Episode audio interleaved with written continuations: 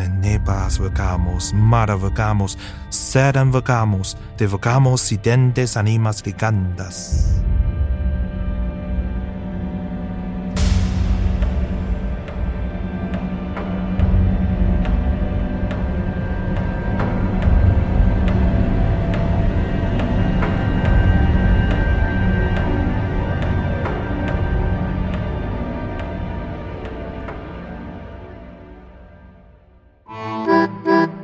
迎收听由后端组为您带来的邪事儿栏目。如果您有一些比较有意思的经历和故事，可以关注后端组公众号投稿给小编，也可以通过小编加入微信群和我们一起交流互动。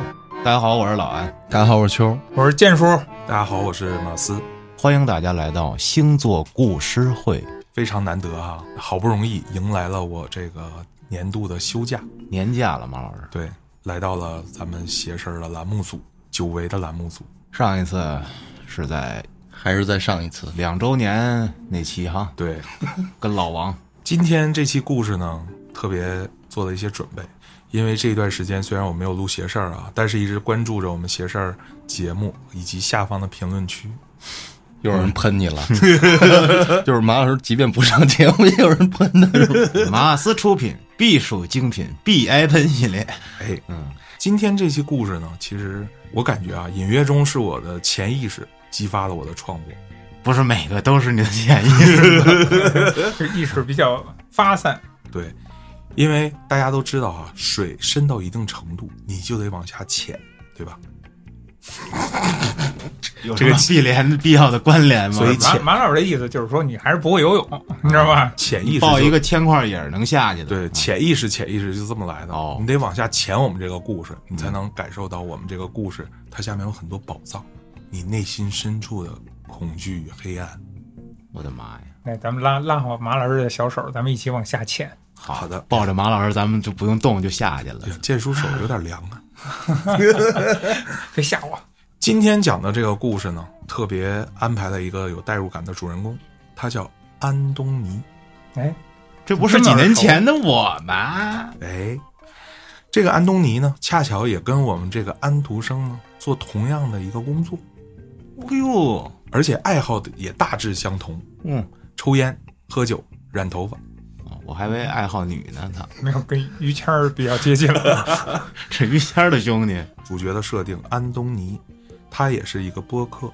来自 M 七八星云的安东尼。哎，有一天啊，安东尼呢，为了这个搜集一些故事素材，在网上呢得到了一个线索，在 P 市某远郊别墅召开了一场闭门故事会，时间是某个周五晚上十点钟，活动时长两个小时，而且主办方的招聘条件非常的严苛。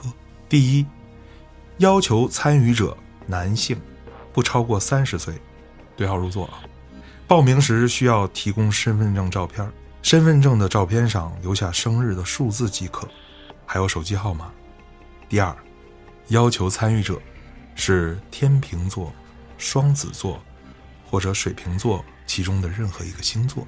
打断一下，马老师啊，哎，安老师你什么星座呀？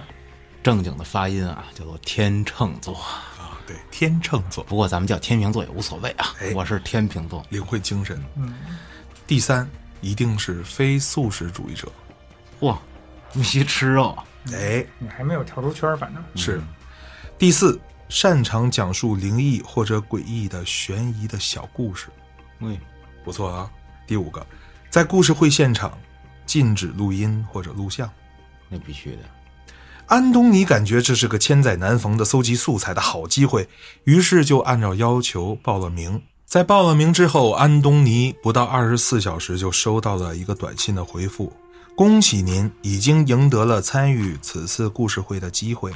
故事会的地址为叉叉叉区 YYY 街道的 ZZZ 别墅。”哇，在这个通知下面还有一串看不懂的外文，这个是安东尼的知识盲区，马老师应该没问题。嗯一会儿会慢慢的公布和揭晓。安东尼学习不太好啊。周五晚上二十一点四十五分，安东尼按照地址来到了别墅区，那个别墅 G 座就是故事会的地点。它耸立在夜色里，屋顶云遮月，而那月亮透出了一丝诡异的血色。周围有树、却没有蝉鸣或鸟叫。在夏天的夜里，这样的景象非常的安静，非常的诡异。来到别墅的正厅，看到会场已经布置起来了。在那个别墅的大厅里，没有什么家具，仿佛是一个清水房，而且大门也没有上锁。地面则用大理石铺设出一个金色的五角星，在五角星的每个角和五角星中间都摆着欧式的那种沙发椅。现场虽然灯很亮，外面很热，但是屋子里却非常的凉爽。这时候，安东尼的内心 OS 了这样的一句话：“有钱人家的空调真的很给力。”安东尼智商不是特高，人装中央空调可能是。突然跳戏的瞬间，欢迎！这时候，一位微胖的男士带着微笑，热情地迎接了安东尼，而且介绍他给一群人认识。他姓马，这位是米卡，处女座。安东尼望过去，米卡是一个身穿运动装、衣服胸前有个皮卡丘的大男孩。他笑着对安东尼点点头。是不是戴眼镜儿？这米卡 OK，这位是杰，白羊座。安东尼望向杰，杰是一个身着 AM 紧身背心的肌肉男，圆寸，黝黑的皮肤，应该是练过的。这位微胖的男士紧接着介绍，这位是 Jeff，天蝎座。安东尼忽然间有一些小惊喜，居然还有老外，棕色的头发，看上去应该是南美洲人，但是他中文非常好。继续介绍，这位是 K 巨蟹座。K 是一个面色略白、身着中式亚麻装的柔弱男子，眉毛很浓，丹凤眼。各位，这是安东尼，我们今天的大天秤。这时候，大家非常开心的鼓起了掌，仿佛是看到了一位远道而来的贵宾。嗯，会长做起了自我介绍：“我是 Marcus，狮子座，我是这个闭门故事会的会长。我们今天选择这个日子非常的特殊，因为我们的故事会是以分享诡异的故事为主的，而且对于星座有一些特别的要求。具体为什么，安东尼你之后就会知道了。接下来，请各位抽签来决定座次。话音未落，K 拿过来一个黑色的木盒子，类似于那种木质雕花的一个大盒子。盒子的盖子上有一个挖空的洞，刚好够伸一只手进去。然后他对我们说：“用呼吸在大拇指上哈一下，在盒子里摸到你想要的那张纸，在上面摁一下，再把那个纸签拿出来，按照这个纸签对应的颜色来选择你的座位。”安东尼心想：“什么颜色？”他开始仔细地端详那个五角星上的各个座位。哦，原来那些沙发椅上不知什么时候已经贴上了颜色的标签，分别是红色、黄色。蓝色、绿色、灰色，而中间那把椅子的标签则是黑色。我比较喜欢绿色。嗯，狮子座的 Marcus 抽到了红色，白羊座的杰抽到了黄色，天蝎座的 Jeff 抽到了蓝色，处女座的 Mika 抽到了绿色，而巨蟹座的 K 抽到了灰色。大家猜一猜，安东尼抽到了什么颜色呀？绿色。黑色，高了一小，这还绿色，这有点降智，我操！听啥呢？哎，我跟你 哎，有没有发现这期小故事还有一点就是智力小竞赛的感觉啊？有很多逻辑推理的东西在里边。二年级智商问答，我操！这时候，这时候就挂了，这时候就举手了。老师，他刚才没有听讲，出去。哎。好啊，刚才这段不要掐啊！恭喜安东尼，你可以在中间位置坐下，因为中间的位置上贴的是黑色的标签。哦，那在中间位置这个 C 位呢，有一个特权，就是你可以指定我们今天嘉宾的讲故事的顺序。哦，是不是很爽啊？黑色可以带一个回家呢？他妈都是男的，我带回去干嘛？才反应过来，哎，安东尼心中窃喜。哇塞！我居然拿到了特权卡，还坐在 C 位，是吧？人生一定要坐在 C 位，这是安东尼内心的座右铭。大傻子想当 C 位，我操！咚咚咚，吊钟敲响了十下，来到了晚上十点。这时候，安东尼才发现那个二层楼梯墙那里挂着一口很诡异的挂钟，欧式风格的钟上方有一个类似于暗黑破坏神封面的那个雕像。Diablo，请各位入座，我们今晚的故事会马上开始。就当安东尼坐下的时候，马克思微笑的向安东尼走来，对安东尼说 fuck you，说得好，嗯操，坐在 C 位的客人，您是否可以接受用黑色的布条蒙上您的眼睛？这可是我们故事会 C 位的优待。操，真有气氛，谁怕谁呀、安东尼内心的 OS 是这样的：这安东尼就中二有点。没问题，嗯，没问题。安东尼自信满满的说。之后，他的视野里只剩下一片漆黑。好，下面有请我们的贵宾安东尼先生指定讲故事的顺序。好的，各位先生，我可能无法叫上来你们的名字。谁知道这时候，五个人齐刷刷的开始说起了，不知道是台词还是反馈的一句话。那齐整的感觉让安东尼有些不自在，甚至有些尴尬。fuck you，不是，他们说的是没有关系，主人，请随意，主人。我操！这些男人突然讲出这句话，场面十分的诡异。但是安东尼没有多想，以为是某种游戏规则，但他内心更想笑的是：难道这些男人都是抖 M 吗？嘿嘿嘿！嘿嘿嘿，安东尼开始叫颜色了。你觉得你第一个会叫什么颜色？绿色，哎啊，偏偏不是 蓝色。嗯，安东尼的话音未落，马上有一个人开始回答道：“谢谢我亲爱的主人，我是 Jeff。”笃定的外国人，这说中文的声音感觉还是有一些别扭。恭喜你，可爱的 Jeff！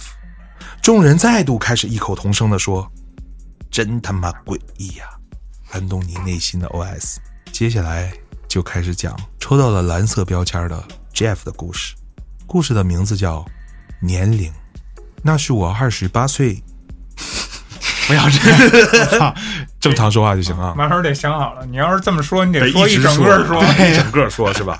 行了，我给他翻译一下啊，翻译成我们东北台湾腔，好的，嗯。要要有一群人要社死，嗯，那是我二十八岁那年发生的事情，这口气听起来好像是很多年，但是安东尼心想，Jeff 看起来也不过三十岁左右。我搭上了一列特快列车，大概还差十分钟就到午夜十二点的时候，在中途站有一个男子上了列车，他就在列车车门关闭后，突然间恢复了意识一样，开始左右环视周遭乘客的脸。啊，恕我愚昧，请问您今年二十八岁吗？他如此的向我问道。呃，是的，不过您是怎么知道的呢？我如此反问他，却被他无视，只是自顾自的和别人说着话。呃，您今年四十五岁吧？啊，是啊，没错。您是六十二岁吗？您怎么知道的？一直和看似不相识的乘客重复着诸如此类的对话。看来这个男子似乎有着只要看着别人的脸就知道他年龄的这样的一种超能力。嗯，全车厢包括我在内的乘客都对这个男子投以好奇的注视目光，一直到他问到了最后一名女士：“请问，您是五十岁吗？”“呃，是的，不过还有五分钟就五十一岁了。”那名女士如此微笑的回答道。刹那间，那个男子的脸色铁青，仿佛震撼到无以复加。Jeff 的故事结束了，忽然五个人整齐的开始念出一段安东尼完全听不懂的外文：“Tenebras vocamus, mada Vocamus, Sedan Vocamus。这听的不是英语，就像罗莎那边 是吧？”这场景诡异到了极点，安东尼忽然感到一股莫名的寒意开始席卷他的小腿，他用力的抖了抖腿，敢，我怕谁呀、马克思发话了，有请我们的主人安东尼继续。哎，这次安东尼选择什么颜色？绿色，哎，非常坚定。我这次选择灰色，操，灰色。谢谢我亲爱的主人，我是 K。一个阴柔的声音在安东尼的耳边回荡。恭喜你，可爱的 K。众人再度开始异口同声地说而灰色的标签的 K 带来的故事叫《流浪汉》。这次 K 仿佛在讲自己一段亲身的经历。K 说：“我是个经常会搭乘地铁的通勤族，每天早上通勤的时候，都会在地铁里看到一个嘴里面不知道咕囔着什么的流浪汉。因为好奇，我偷偷地靠在距离他很近的墙壁上，偷听到了他说话的内容。有一位老奶奶从他眼前经过，流浪汉悄声地说道：‘猪，这是什么呀？单纯把对方比喻成动物的坏话吗？’接下来经过的是一个寻常的上班族男士，人。我操！他又这么说：“嗯，的确，怎么看都是个普通人的家伙呀。”隔了几天，K 闲着没事儿，又到地铁站去偷听那个流浪汉的碎碎念。这一次，他经过了一位消瘦落魄的男人。牛，他这么说。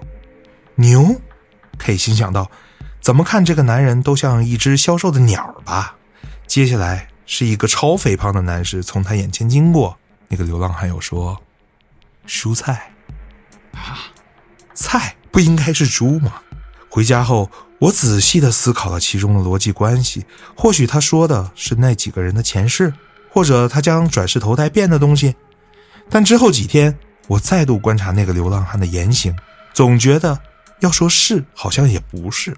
终于有一天，我按耐不住好奇心，直接去跟那流浪汉询问他的能力到底是什么。也向他请求获得他的能力的方法。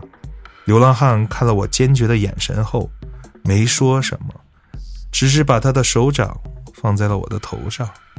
隔天起，那名流浪汉就从地铁站里消失了。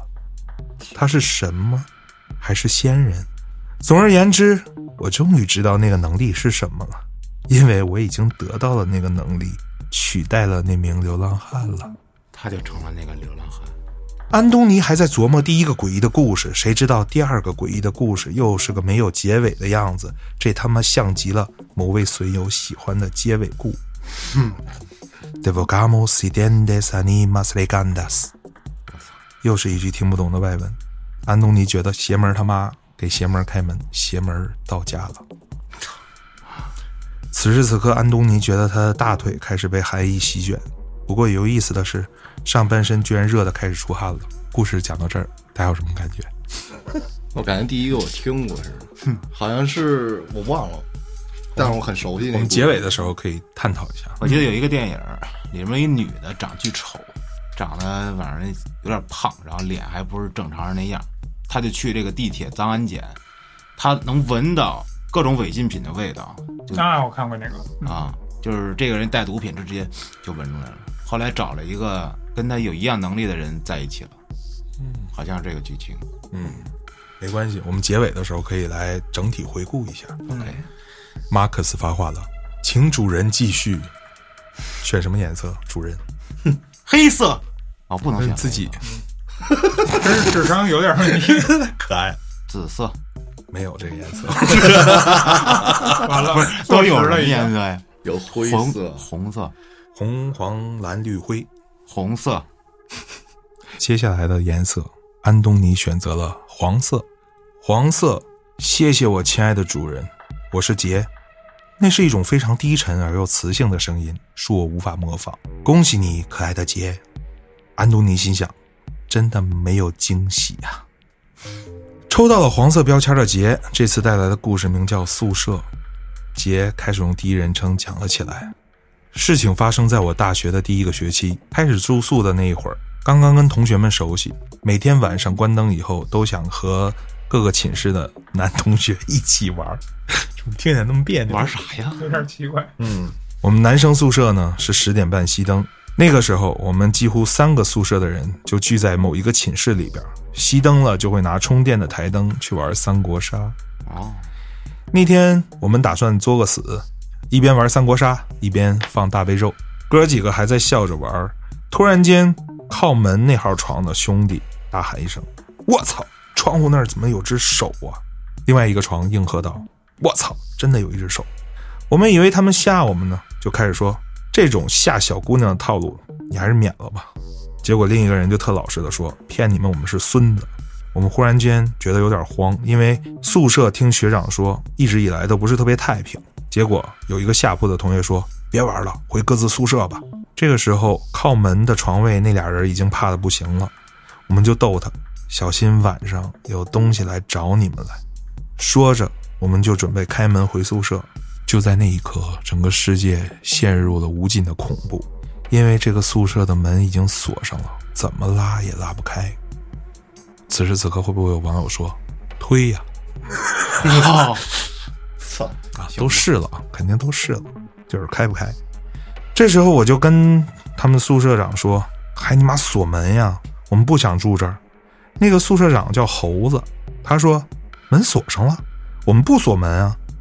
那个宿舍的钥匙就在桌上，你们开一下。这个门锁显然是一个暗锁，嗯，从里边从外边都能打开，也都可以反锁。于是我立刻拿起钥匙，走到了门边，插到了锁眼里。但是拧的时候才发现，我能拧动的方向，拧动之后，门反倒上了一层锁。等于一开始没锁。是的，但也打不开。哎，这时候我就正好对这个靠近门边上铺的这个寝室长猴子说：“要不你从那个寝室上面气窗出去看一下，是不是外边有哪个傻逼拉着门不让我们出去啊？”因为这时候。那个门上窗户的那个手已经不见了，于是他小心翼翼、有点颤抖的爬向了气窗，看了一下，说：“外面没有人。”我这时候就急了，我就说：“妈的，我就不信今天开不了这个门！我这体格，大家也都有目共睹，用力的去拉那个门，但是怎么也拉不开。”这时候，我寝室的另一个室友对我说：“不然咱们就别走了，在这睡吧。”人多点，心里还踏实。于是那一晚，每张床上两个男生，大家都提心吊胆的，没睡踏实。等他第二天早上醒来的时候，已经天光大亮。我走到门边，轻轻一拉，这个门就开了。我回到宿舍，怀疑是不是在宿舍里的小伙伴们晚上恶作剧，于是跟他们说：“昨天晚上你是不是弄我的门来的？”我们寝室的所有哥们儿都对我说：“没呀。”我们知道你们几个在那玩游戏，挺晚的。我们以为你不回来了，就锁门睡觉了。从那天开始，我就再也没有熄灯之后去过别的宿舍，见过你别的男人的被窝了。Tenebras vacamos, mada vacamos, sedan vacamos。干又来！安东尼心里想到，这次的寒意开始在他腰间缠绕起来。可是他额头已经有豆大的汗珠不断的掉落下来，安东尼开始用背心给自己的上半身透气，而这一次他发现周围没有人吱声，甚至连呼吸和动作的声音都没有，有一种一开始来到别墅外那种诡异的安静。这次安东尼决定不等会长 Q 他，直接叫道：“什么颜色？绿色，红色，没关系，总有一天会到绿色的。”嗯。这一次居然没有人整齐划一的在那里念话，轮到了会长 Marcus 直接开讲。Marcus 这次带来的故事叫做《友人》，Friend，头目大起。Marcus 给大家带来了一段非常有沉浸感的对话。为了区分，我在前面加上“友人”和 Marcus 两个称呼。有人说：“真的很抱歉。”Marcus 说：“哎，住手啊！”有人说：“小梅，我家小梅生病了，我需要钱。”马克思说：“你没事吧？冷静下来。”有人说：“谢谢。”马克思说：“我这里有十万元，可以的话就借给你吧。”有人说：“真的很谢谢你。”那个怎么说呢？马克思说：“我的晚餐还有剩，不介意的话就吃吧。”有人说：“谢谢。”马克思说：“在说什么呀？”我们不是好朋友吗？有人说：“其实我差点就想自杀了，多亏你。”马克思说：“别在意。”有人说：“这么晚真是抱歉呀。”马克思说：“谁呀？”Tenebras vacamos, mada vacamos, sadan vacamos。我听懂这撒旦了。我忽然被这段应该已经熟悉的外文念白吓了一跳，仿佛他们刚刚睡醒，主要是因为他们。突然间打断了这个故事一样，嗯，而且刚才为什么那么安静？这一次寒意已经包裹了安东尼的胸膛，而他脸上的汗像瀑布一样沾湿了衣领。马克思说道：“主人，请继续。”这回安东尼终于 Q 到了绿色，绿色。谢谢我亲爱的主人，我是米卡。那是有一点顽皮的声音。恭喜你，我们可爱的米卡。安东尼心想，又来了，呵呵。抽到绿色标签的米卡，这次带来的故事叫做《梦游》。我打小就有多梦和梦游的习惯，而且梦里看到的事儿，仿佛和今天的故事会有着某种共识性。我也不知道为什么，因为我的梦里充满了绿色。安东尼这时候内心开始 OS：难道你是梦见女友出轨？嘿嘿嘿！开始给自己打趣儿，因为这些故事不仅不吓人，甚至还有些无聊。米卡接着开始讲：我梦见我在炎热潮湿的南方，夜里在一棵榕树上看见一个身着绿色军装的男人在树下结束了他的生命。我梦见过那位死去的男人在北国的校园阳台上，穿着军装，在男生宿舍的阳台里，用嘴吐出的黑血装满了一个酸奶瓶。我梦见过同样是那个男人，摘下已经歪掉的头，穿着军大衣，在深夜的一个公园篮球场里，像拍篮球一样拍着自己的头，但仿佛没有人能看到他。我还梦见那个男人穿着绿色的军大衣。在北国的城市，盯着一群学生晨跑。直到那次，我发现他穿着绿色的军装，想要袭击一个背着大提琴的女孩。我在梦里奔跑上去，想要把他拦下。谁知就在我拦下他那一刻，眼前忽然一黑，发现自己被困在了一堵墙里面。我用力的呼救，可嘴里发出的声音仿佛是被勒住喉咙的困兽。我用力吞噬着空气。那空气里弥散着一种新鲜而又恐惧的味道。当我醒来的时候，自己已经在那棵榕树的下面，而我抬头看到了在树上惊恐望着自己的自己。安东尼听到这里，汗已经消失了，整个人被寒冷包裹着。这时候，他的耳边又开始响起那一段诡异的吟诵。Tenebras vacamos, mala vacamos, sedan vacamos, de vacamos identes animas vegandes。安东尼忽然感觉不对，立刻摘下了眼罩，发现开始前明亮的大厅已经被昏暗的烛光所取代。每个沙发上左侧把手放着一根白色的蜡烛，昏暗的烛光下，那五个人看不清脸。婆娑的烛光里，他只看到这五个人的脖子。都在鼓鼓的淌着黑色的鲜血，而他们嘴里都在重复着那句诡异的外文：“Tenebras vagamos, mala vagamos, sedan vagamos, de vagamos identes animas vegantes。”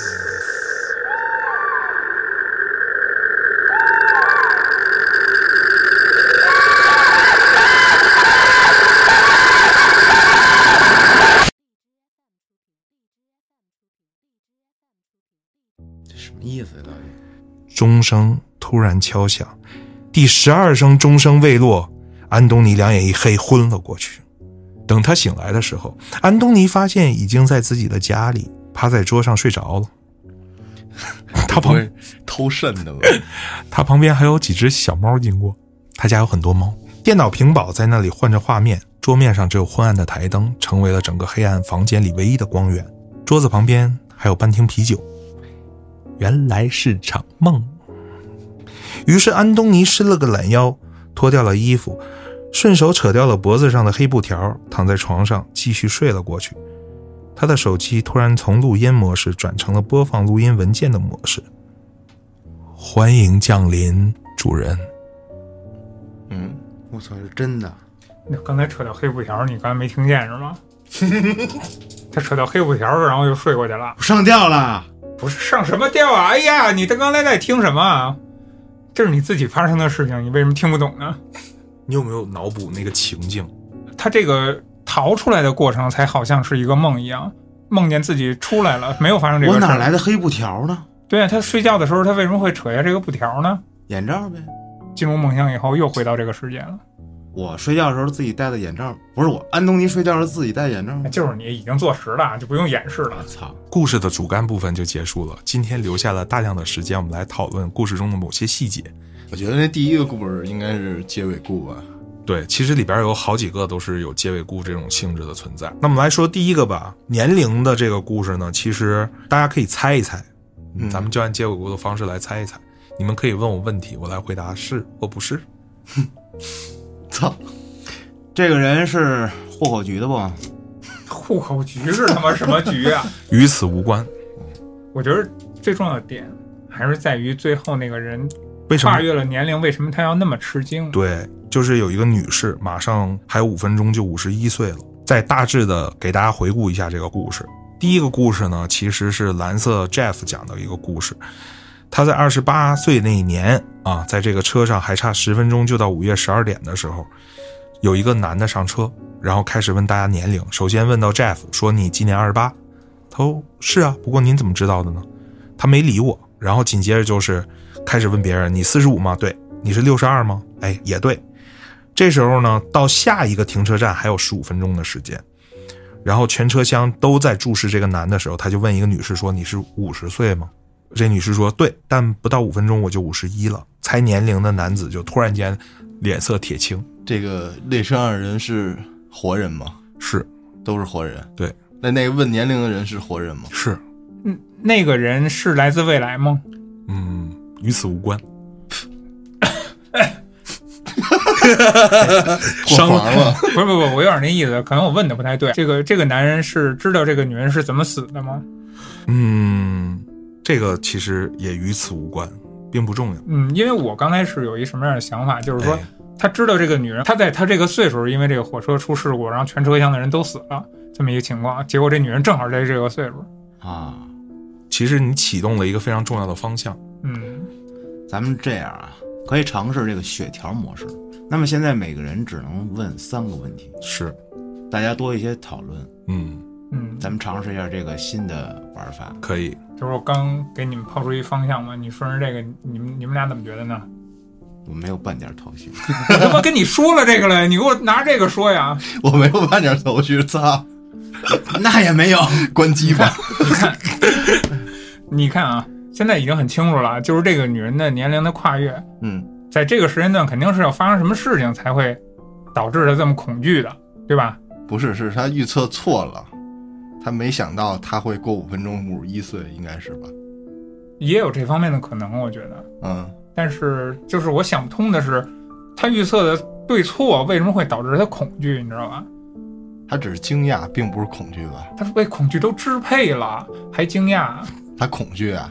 你为什么不好好听？第一个问题了啊，是你看 是不是费了一格血？你问他恐惧吗？马老说是。嗯你看，还你还有两个问题、啊。行，，我知道，我也毫无头绪呗。你你你 你然后我问了一个没什么用的问题啊！我还有三根血啊。嗯，然后你至死都是三根血，他就他就坐在这儿了，是吗？咱回忆一下刚才马老师怎么说的啊？我问问那个人的这岁数身上其实是有关系的，但是我刚才那个猜测其实还是不对的。你们有没有觉得跟这个具体的说几岁几岁有关，还是跟这个岁数数字无关啊？那你只能去问一下觉得应该。跟这个数字无关，我认为是。对我一开始反正是没往那儿想，我不能尝试不是我为轻易的使血。对我为什么没往那儿想呢？那嗯纯粹是因为我数学不好，你知道吧？我懒得算。我是记性不好，总之吧，就是跟数字无关。那，啊，总之吧，我觉得那个应该跟恐怖元素不沾边儿。你毕竟咱们今天讲的还是一个恐怖的故事，对吧？嗯不是问马老师呢，你别回答对吧又？少了两根，又少了一根血。是这样的啊，既然你们每人都有三格血，那我呢就是说给你们提供三个小彩蛋。当你需要这个彩蛋的时候，就是像锦囊一样的这种彩蛋，给个提示呗，我就给你一个提示，我要个提示，要一个提示哈。费一根血是吗？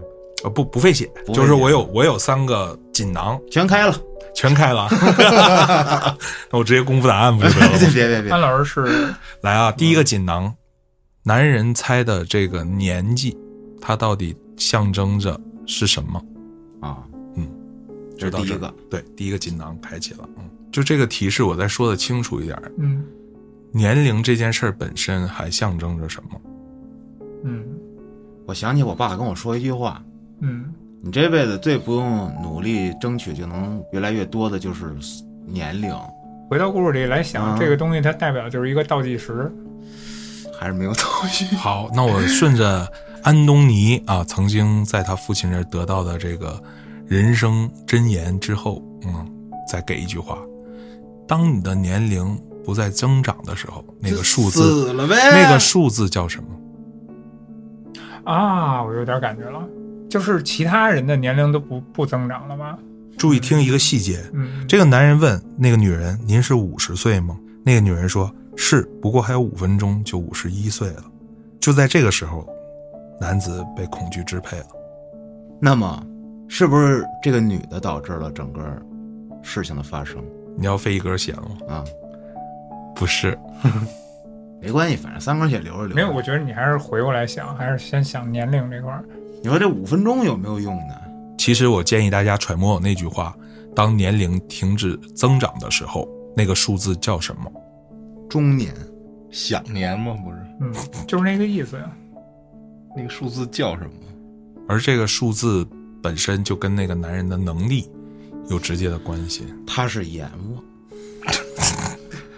你要费一根血吗？灵魂摆渡人。你要费一根血吗？我我就他不用是职业为他吹牛逼呢，搁这 嗯，要不我再把锦囊往下挖掘一点点？用那个太快了。年龄停止增长的时候，它还有一个定义，叫寿命。好了，就到这儿。你的寿命就是多少多少年。我操！我现在可以复盘了。嗯，那你说说呗。这个男人他的职业就是控制每个人的寿命。突然，这个女的超过了他的能力，这个男人要下岗了。所以他恐惧了，因为失业，对，这内卷的压力真是很大，竞争太强烈了。真的。我他妈觉得你脑洞太大了你。要费一格血来推测这个结果，对不对？你有自信吗？有自信吗我？这中间有对的地方，我就废了，无所谓嗯，啊，我就当大家的明灯。那你不如直接问问题呢。不对，你当然不对了。干脆啊，现在咱们已知的东西其实已经很多了，年龄代表寿命，把这些人的寿命都判断出来了。有一个人的寿命没有判断准，然后因为没有判断准，导致他吃惊。所以为什么？其实咱们要解答的是这个部分。提示你们注意一下，这列特快列车大概还在差十分就到午夜十二点的时候，中途站上来一个男的，然后那个女人的回答是：还有五分钟我就五十一了。男人他所谓的恐惧跟他自己的生死有关吗？这是一个好问题，有关系。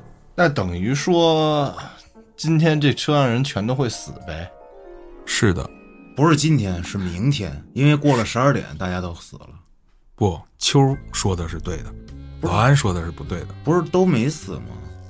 今天说的是要死，过十二点之前他们都会死，但这女的如果不会死的话，会导致问这问题的人会死，是这意思吗，马老师？第三滴血了哈，嗯，不是，秋已阵亡。拜拜。可以讨论，就不问问题啊。对，你可以想好了问题，我帮你问，然后一会儿我也死了。那是不是说，因为这个女的，呃，跨过年龄这个事儿，然后代表了在他将要到生日的这几分钟之内，马上就要出事情了呢？我要不就公布答案吧。是是吗？其实这个男人他的确有个能力，就是判断这个人的寿命。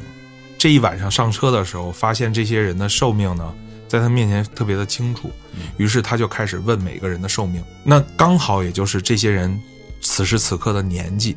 只是在这位女士在回答的时候，她看到这个年女人脸上显示的是五十这个数字，但是女人告诉她说，还有不到五分钟她就五十一了，那就意味着所有的人基本上寿命就在此时此刻，包括这个女人就结束了，还有不到五分钟。啊，那明白了？那我觉得他更应该害怕的是，这前三个人说的那个现在的岁数就是他的寿命，那他应该更恐惧。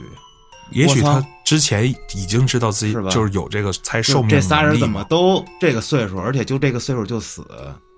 再一问这女的，她说我再过五分钟，就相当于我只能再多活不到五分钟了。啊，也就是说这车人都留留给他的时间不多了。啊，那他自己也就看不见自己的寿命吗？肯定看不见呗，那就与此无关了呗。这跟星座有什么关系呢？没什么关系。哎，对，马老师给解释一下星座的关系。这次的星座设计里边有两个土象星座，有两个风象星座，一个火象星座，然后外加每个人又点了一根蜡烛。啥意思？完全不知道其实这次的故事的设计是一个斜点式的故事，什么设计，斜点式的什么意思？意思就是说他们在召唤着某一种黑暗力量的降临。这个事儿主要是跟安东尼有关系，对，安东尼这个主角有关系。是你是一个祭品，你确切讲是是一个皮囊嗯容器容器。为什么要把你放在中间呢？我们看下一个故事哈，这个流浪汉呢，他的一个能力呢，就是看到每一个人，然后都会说一样东西。嗯，刚才我也在疑惑这个，其实看到老太太说的是猪，对，其实没有规律。看到一个上班族说的是人，而且这里边有一个细节，叫接下来经过的是一个寻常的上班族。这个流浪汉说了一句“人”，然后这个讲述者说他又这么说，然后紧接着还有说牛的，看到一个胖子说蔬菜，我知道了，说的是他们刚才吃的是什么呗？正确，是吧？对，啊，可以，你这脑洞用上了真是啊！真是有一我操个白领吃人，啊！我操，白领吃人呐，我的妈呀！那刚反过来我那这流浪汉为什么会消失呢？啊，那个白领不会是这个流浪汉是就是 K 讲的故事吗，然后 K 最后按耐不住好奇心去问那个流浪汉他的能力到底是什么，然后请求获得他能力的方法。流浪汉看他那个 K 非常坚决，然后就把手放在 K 的头上，然后第二天流浪汉就消失了，K 继承了他的能力。就可以然后给他 K 吃就把它了。吃了呗。K 把他吃了，有了他能力了，对，为什么 K 会把他吃了呢？因为他是流，他是那个白领白领他不是白领，啊，因为他他妈也吃人，对，因为在他看到白领说人之后，K 的描述语气是他又这么说，就意味着 K 走过他身边的时候，他也说了一句人。哦呦，我操，我操，这就！这个故事细节就在这儿，他又这么说。哦，这个确实是老安比较牛逼啊，上来就判断出来。嗯，那第三个故事，安东安东尼，赶紧回去坐着去吧，把我眼睛再再我是安徒生，安东尼是故事里的人。哎呀，第三个故事呢，具体的大家可以问珊珊。至少要留一个评论区的环节是吗？哎，我记得上次直播的时候，黑老师夜里在线解答灵异事件，我操！那马老师可算是强挖坑了呀，这回。哎，我们看一下红色的 Marcus 讲的这个故事对话，对话。这个对话你们听着是不是有点诡异？嗯，诡异的点是什么？毫无头绪，前言不搭后语是吗？嗯，好像不像是同一个时间说的话。好，安徒生，你有头绪吗？我没有头绪，白问。那个有人好像有什么事儿，需要十万块钱，然后这个人帮了他，Max。他们这个对话的顺序是正序的吗？这是一个好问题，不是？掉根血，那他不的是是正序的吗？不是，这是个好问题啊。对，那哦你不是正序的，那就是就是倒序的了呗。啊，那那我那我不费血那你倒放，那你是什么意思？那我们来倒放一下吧。哦。我先从 Marcus 开始，我就直接不念前面头衔了，语音上做一些区分。谁呀、啊？这么晚真是抱歉啊，别在意。其实我差点就想自杀了，多亏你。在说什么呀？我们不是好朋友吗？啊，谢谢。我的晚餐还有剩，不介意的话就吃吧。真的谢谢你。那个怎么说呢？我这儿有十万块，可以的话借给你吧。啊，谢谢。你没事吧？冷静下来。小梅，我家小梅生病了，我需要钱。哎，住手啊！真的很抱歉。那解了，这就嗯，给他杀了呗。就是抢钱来了。我操！是的，可以这么理解哦就是一个抢劫现场。马老师，你等于是这个对话你是倒着念的，对等于这个有人杀了人啊？对，那人家不都说借他十万块钱了吗？那十万块钱不够呗？再聊嘛，他需要更多，也许不一定需要钱。也需要他的。器官，我操！嗯，下一个故事，其实如果经常听写事儿的朋友，在里边呢，应该能搜集到很多熟悉的线索。嗯，大榕树的故事，蜗牛的那一期灭，了吻。嗯，在树上站着的那个人，这一次也在这个仪式中出现了。然后最后他在榕树底下抬头的时候，看见了他自己，穿着绿色军装，头歪向一边。这个人是谁？这个人是谁呀？角度大叔小，吴大叔呗，篮球场上拍打自己的头，但其实这是珊珊的一个投稿。他说，在篮球场上经常听到拍球的声音。我借这个故事告诉他，那可能不是拍球的声音。拍头，还有就是这个人头歪向一边的时候，在珊珊的另一个故事里边，阳台上有个空的酸奶瓶，用他的血填满了那个酸奶瓶。这个绿色的米卡在最后被困在了一个墙里面，发出了困兽的低吼，也承接了我们最近的热点事件——珊珊住屋的困兽低吼之间。听完这些所有故事的解析之后，那所有讲故事的人不是已经都死了吗？是，安东尼跟那儿跟一帮鬼在那儿，主人我召唤你，我操，嗯，陷你，安安东尼听鬼讲故事，鬼话连篇。哎，哎，那为什么这个故事会跟星座有关系呢？当时在研究这些星座的时候，也是对于这些星座不同的一种感知力和灵力吧。然后有一些我自己潜意识的处理。这个故事因为是在深夜两点左右成文的，那一刻啊，也是做出了这样的一个选择和设计。就是那句外文，那其实是拉丁文。哎，对了，对，这还没解这这还没解密呢，这这几个咒语都是什么意思啊？这其实是某一些不太易登录的一些网站上摘抄下来的一些黑魔法的咒语。哦呦，哦，马老师念那些咒语的时候，我真的暗暗的心里边往歪了想了想，是呗这？个不会是那个啊东北话的谐音吧？哎，我也是这么想。啊，不是，它就是拉丁文，对啊，然后特别研究的那个发音才对，念。但是马老师发音还是很标准，能听出不是，这个也打消这念头念完了之后有什么效果吗？研究了一下那个黑魔法的一个召唤仪式，嗯，大概呢就是一个五星芒阵，其实跟那个别墅里的布局是一样的。对，五芒星其实齐集了一些风、火、土、水的元素。这些风、火、土、水刚好也跟那些星座的那个相位也是合的。但是他那个交换仪式不是用的是六芒星吗？代表邪恶的意哎，思。你可以查一下，黑魔法其实真正召唤魔鬼的时候是用五芒星，六芒星其实是驱邪用的。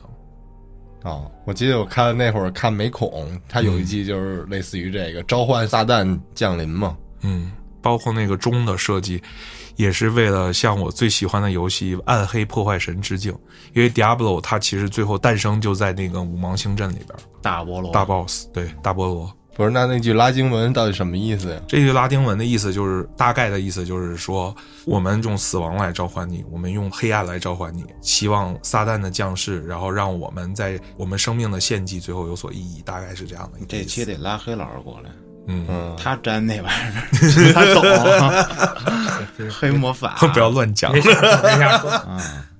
黑老师的歌里全都是嗯那一挂的，嗯，看一些恐怖题材的故事和电影的时候，我比较喜欢那种邪点式的，就包括说这个邪魔降世，最后也发现是这些人愿意牺牲生命的代价去召唤黑暗和邪恶去降临人间。降临派嘛。而且这些人也都有着他们自己的目的。我记得建叔，你不是看过那么一电影吗？那新娘子，老公一家子都要干她，最后那新娘子开枪把那一家全崩死了。哦，这个新娘嫁入一个豪门，对对对，然后他们家其实有一个传统，就是外来的这个儿媳妇儿，相当于是他们献祭的一个祭品。对对对，然后如果在某一个时刻的黎明之前，他们不能完成献祭的话，他们全家都会遭受厄运。砰，都会爆炸。嗯对我操，那个片子是他们那个家族是做玩具的，在美国很早以前就是也通过一个纸牌，只要他们家族内的人员有结婚这样的活动的话，嗯，那个新人进家的第一天会抽出一张来，这一张牌来决定你做什么样的游戏。啊，然后这个游戏最致命的就是捉迷藏，捉迷藏，嗯，因为这个捉迷藏就是你如果被抓到就会被打死，他们好像就是拜的那个邪神，就是类似于喜欢恶作剧的那个一个邪神。不是洛基吗？嗯，应该不是。